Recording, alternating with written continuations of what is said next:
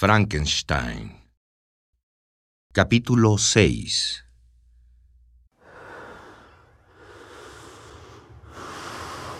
Ahí estás.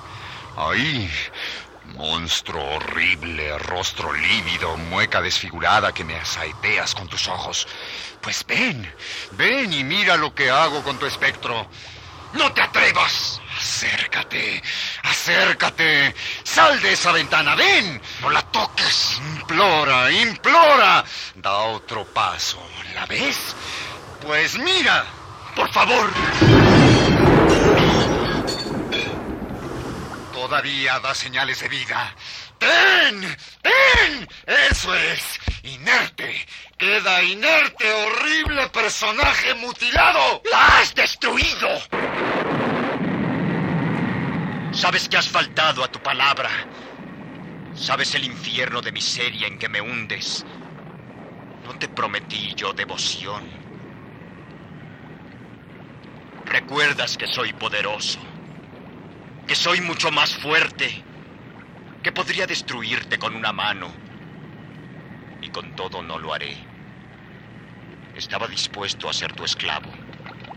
Pero ahora tú me obedecerás. Me niego a seguir tu juego. Haz lo que quieras conmigo. ¡Obedece! ¡Obedece, esclavo! No sé de qué me hablas. ¿Cómo pudiste matar así toda esperanza? ¿De qué materia estás hecho? Uno tras otro, todos los seres de la creación van encontrando compañera. Solo a mí me has prohibido este sentimiento natural. Quise amarte y me hiciste objeto de tu desprecio. Como quise amar a los hombres y su odio fue mi merecimiento.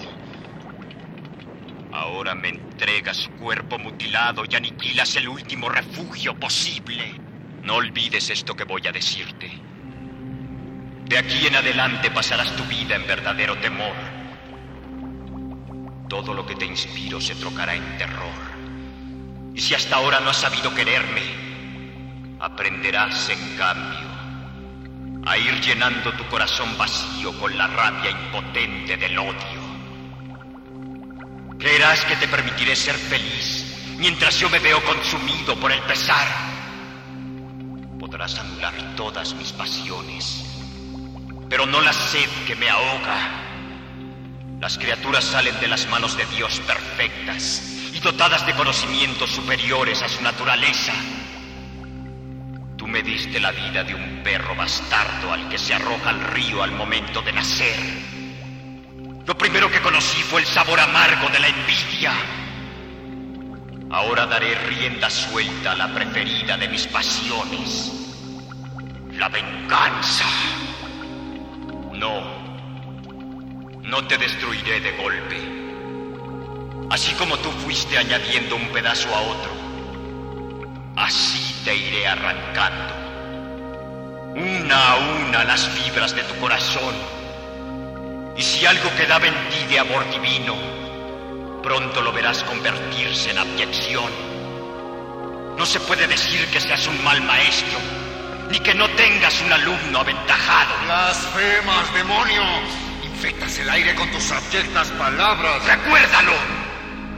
Te seguiré minuto a minuto y estaré contigo la noche de tus bodas.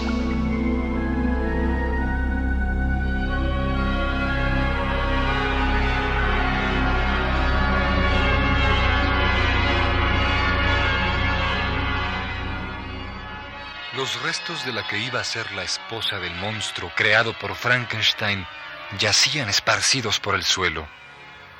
Con repugnancia infinita, Víctor los fue recogiendo uno a uno y colocándolos en un cesto también lleno de piedras para ser arrojados al mar.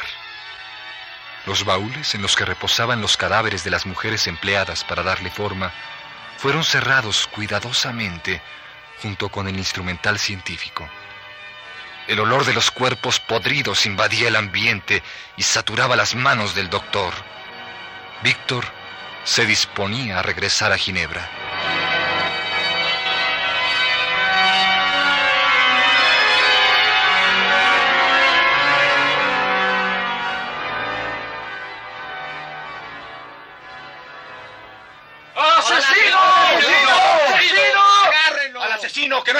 ¿Qué ocurre? ¿De qué asesino hablan? Pronto lo sabrá. Pero es seguro que no será de su agrado el que conozcamos su nombre. No, no tiene por qué ser grosero. Se podría esperar mayor cortesía para con un extranjero en este país. No hay cortesía para los criminales. No sé a qué se refiere, ni el porqué de este acoso repentino. Ahí viene el magistrado. A él explicará. ¿Explicarle qué? Estoy en un país libre, me supongo. En ninguna nación hay libertad para asesinar.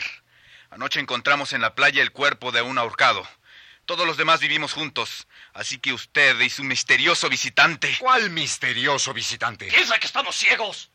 Por las noches, entre las rocas, hemos visto su silueta y hemos escuchado su respiración.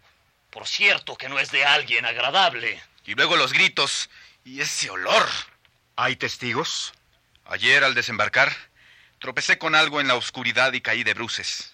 Mis compañeros de navegación descubrieron el cuerpo todavía caliente de un caballero, con huellas de haber sido ahorcado.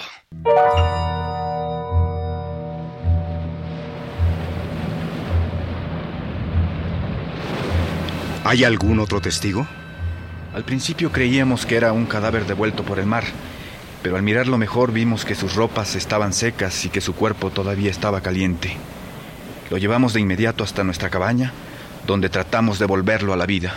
Era un joven como de unos 25 años, de buena presencia, que había sido estrangulado brutalmente, pues casi le arrancaron la cabeza. No puede ser. El cuerpo fue encontrado cerca de aquí, señor magistrado, y este extranjero ha estado viviendo misteriosamente en el islote, aparentemente solitario, aunque por las noches recibía visitas. Esto es inaudito. Se me acusa sin la más mínima prueba. Señor magistrado, exijo una reparación oficial. Soy un científico y estoy de visita en este país. Cálmese, cálmese, todo será aclarado. Aunque me temo por los documentos encontrados en el traje del caballero, que su identidad no le sea desconocida. ¿Quiere confirmarme el nombre de usted, por favor? Doctor Víctor Frankenstein, de Ginebra. Eso es.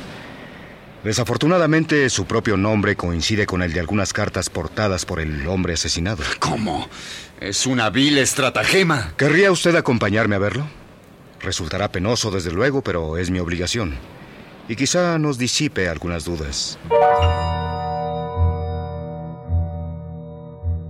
Hombre ahorcado. Como William. No, no desmaye. Tal vez, en efecto, resulte una mera coincidencia. D disculpe, desdichadamente mi hermano falleció en circunstancias semejantes y no pude menos que asociar... ¿Asociar? Calle usted, por favor. ¿Puedo pedirle que me acompañe? Es un pájaro de cuenta. ¿Viste sus ojos? Y su olor.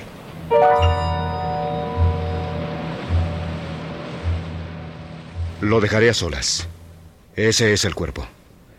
Le ruego que me indique si se trata de alguien desconocido para usted, como estoy seguro. Le pido por favor que permanezca. Estoy absolutamente seguro de que... Henri. Perfectamente. Ese nombre también coincide. Henri Clerval, ¿verdad? Henri, Henri. Oh, Dios mío. También él es mi víctima. Está usted acusado de asesinato. También a ti. Oh, y los demás. Daré rienda suelta a la preferida de mis pasiones. La venganza. Recupérese, señor Frankenstein. Venga. Lamento tener que conducirlo a otra isla en donde será nuestro prisionero hasta que terminemos con el caso. Hubiera deseado que no fuera usted un asesino. No, no lo soy, se lo aseguro. Pero lo conozco. Bien. En ese caso se simplificarán las cosas para usted. Pero mientras tanto, la ley me obliga... Espero que usted me comprenda. Entiendo, entiendo. Pero me tiene que permitir volver a Ginebra. Los demás, Ernest y mi padre, es una maquinación, lo entiende. Sus vidas también peligran. Y mi prometida. Víctor, Víctor. Lo comprendo. ¿Puedo hacer alguna otra cosa por usted? Me temo que su estancia en la cárcel no será muy agradable. Es extraño. Algo me dice que no es culpable de este asesinato. Directamente, por lo menos. Le escribiré a su padre. El nombre también viene en algunas de las cartas. Esperaré a que se recupere ahora. Sin duda le será fácil probar su inocencia. Ya vuelven, sí.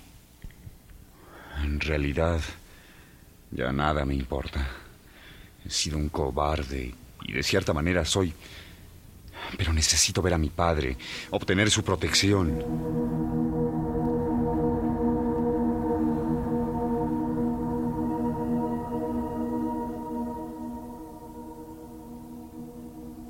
Despierta, hombre, tienes visita. Ya hace tiempo que duermes. Te quejas y desmayas como una chiquilla y no soportas el menor ruido. Se ve que tu alma no está tranquila. Que pase la visita. ¡Por Cristo! Que no entre nadie.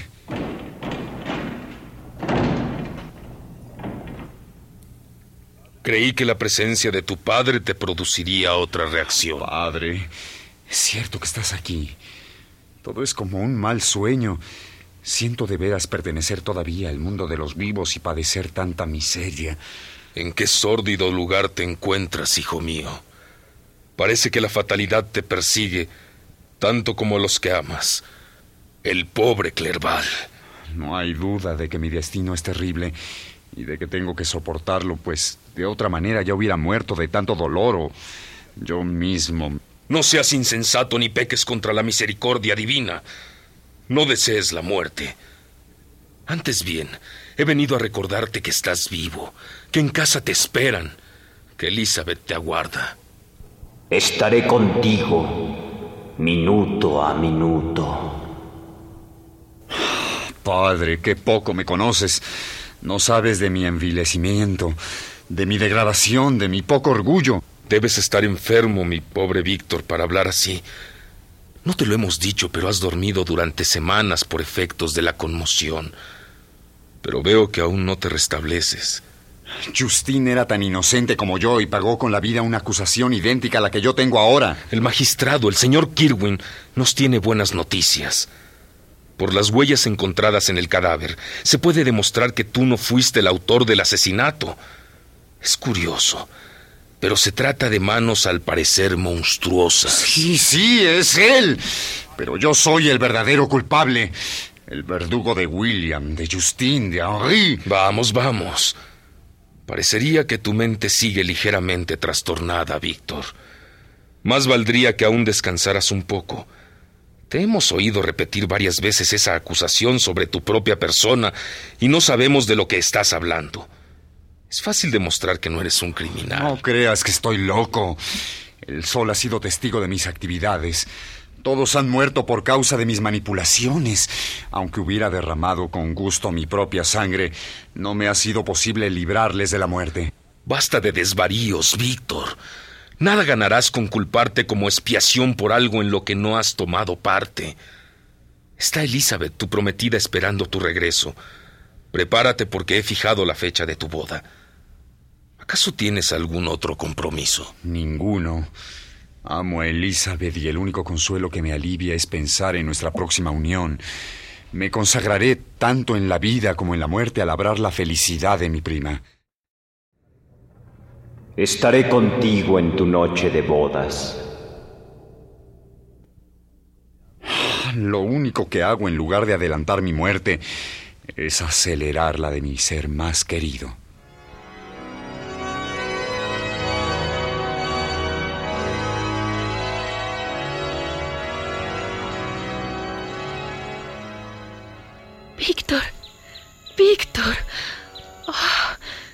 Pobre primo, cuánto has debido sufrir. He vivido torturada por la espera, pero la serenidad de tu rostro me reconforta. Me temo, Elizabeth, que no quede mucha felicidad en el mundo como para que podamos disfrutarla. Todavía persisten los sentimientos que causan tu pesar. Nada más lejos de mi ánimo que causarte un disgusto. Pero será necesario que me des una explicación. Tú también me pedirás que explique mi conducta de todos estos años. ¿No basta con que estemos sufriendo los resultados de mi extravío? Nada más lejos de mi intención que averiguar lo que has hecho o dejado de hacer. Aunque tu carga parece incrementarse con el paso del tiempo. Nada tengo que preguntar al respecto, salvo que... Salvo que... ello tenga que ver con el afecto que nos profesamos. Podría ser que ese cariño profundo sea el que se tienen dos hermanos, sin que nos lleve a desear una intimidad más profunda. ¿Cómo puedes decir eso? Sea como sea, todo lo que espero alcanzar en esta tierra puede venir tan solo de ti. Confieso que te amo y que en mis sueños has sido siempre mi querido y constante compañero. Pero pienso también en tu felicidad. Nuestro matrimonio me haría desgraciada si no estuviese convencida de que tú también lo deseas libremente. Debes abandonar esos injustificados temores, porque es a ti únicamente a quien deseo consagrar mi vida. Resultaría nefasto en verdad, primo, si yo me viera convertida en un obstáculo para tu dicha. No lo serás. Es verdad que guardo conmigo un terrible secreto, pero ten la seguridad de que no tiene que ver contigo. Ni con ninguna otra mujer. Ni pensarlo. ¿Cómo se te ocurre? Solo se me ocurre garantizar tu felicidad. Y si hubiera... Perdón, Víctor. Han pasado tantos años. En cuanto estemos casados, será también tu secreto. Te lo revelaré al día siguiente de nuestro matrimonio.